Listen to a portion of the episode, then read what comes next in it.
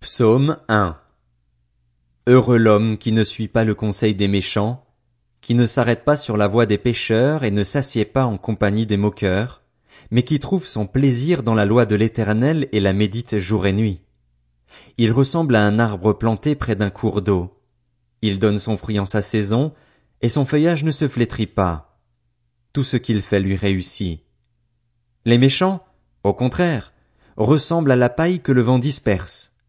Voilà pourquoi les méchants ne résistent pas lors du jugement, ni les pécheurs dans l'assemblée des justes. En effet, l'Éternel connaît la voie des justes, mais la voie des méchants mène à la ruine.